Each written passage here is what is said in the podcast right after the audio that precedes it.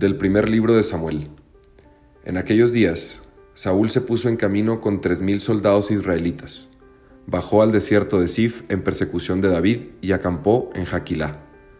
David y Abisai fueron de noche al campamento enemigo y encontraron a Saúl durmiendo entre los carros. Su lanza estaba clavada en tierra, junto a su cabecera, y en torno a él dormían Abner y su ejército. Abisai dijo entonces a David, Dios te está poniendo el enemigo al alcance de tu mano. Deja que lo clave ahora en tierra con un, con un solo golpe de su misma lanza. No hará falta repetirlo. Pero David replicó, No lo mates.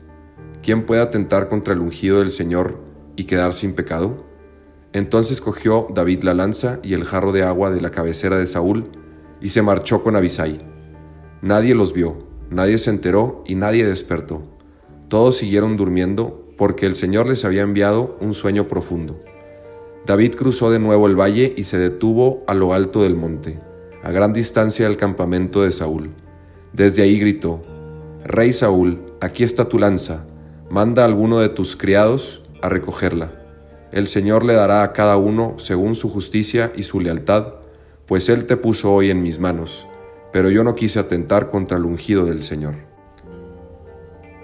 Del Salmo 102 el Señor es compasivo y misericordioso.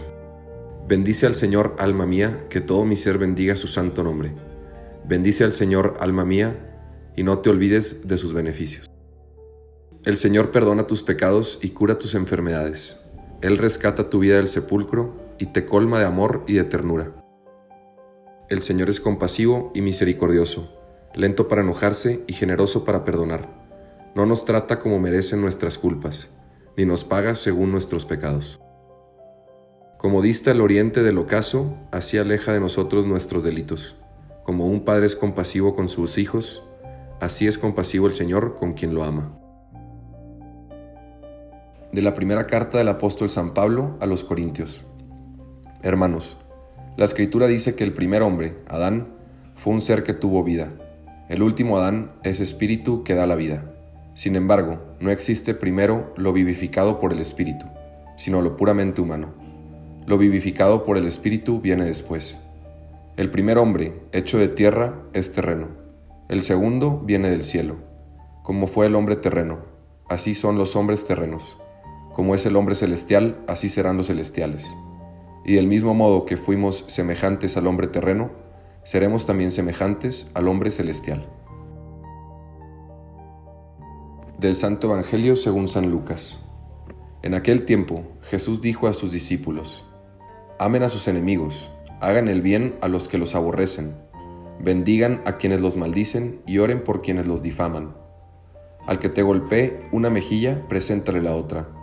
Al que te quite el manto, déjalo llevarse también la túnica. El que te pide, dale, y al que se lleve lo tuyo, no se lo reclames. Traten a los demás como quieran que los traten a ustedes porque si aman solo a los que los aman, ¿qué hacen de extraordinario? También los pecadores aman a quienes los aman. Si hacen el bien solo a los que les hacen el bien, ¿qué tiene de extraordinario? Lo mismo hacen los pecadores. Si prestan solamente cuando esperan cobrar, ¿qué hacen de extraordinario? También los pecadores prestan a otros pecadores, con la intención de cobrárselo después.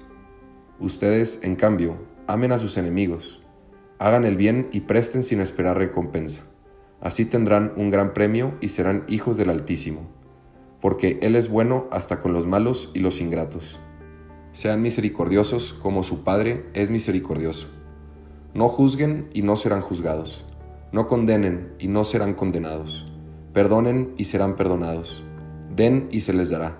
Recibirán una medida buena, bien sacudida, apretada y rebosante en los pliegues de su túnica porque con la misma medida con la que midan serán medidos.